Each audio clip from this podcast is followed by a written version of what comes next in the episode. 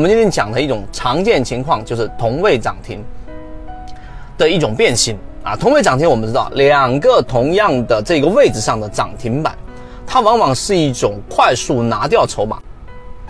无论你成本是多少，我都愿意啊。然后呢，这个不计成本的把你手里面的筹码以涨停板的方式拿到。那同样的，它后面还会出现一个调整，或者是回调，或者是我们所说的空中加油。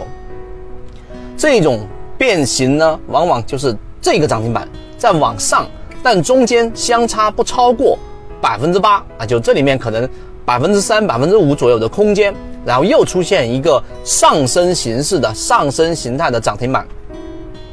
这种涨停板一旦出现，如果后期调整。不到第二个涨停板的中轴百分之五十以下的话，这种轻微的调整或者几乎都是不调整。完整的系统专栏视频图文讲解，可以帮助大家建立完整的交易系统。系统进化模型泽西船长公众平台，进一步系统学习。这种情况，那么你一定得把一部分仓位留在里面。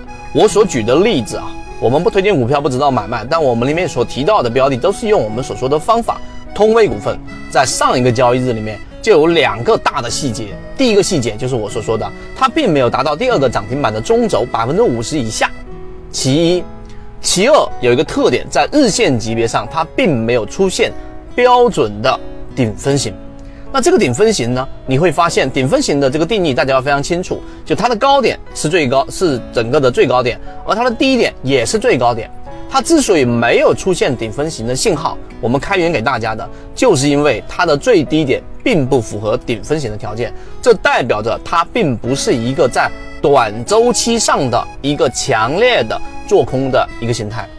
所以在这一点上呢，当出现一个上升形态的涨停板之后的调整。不符合上述两个条件的标的，大家一定预留好底仓。好，今天我们讲的这个技术分析的实战的这个模块就讲到这里。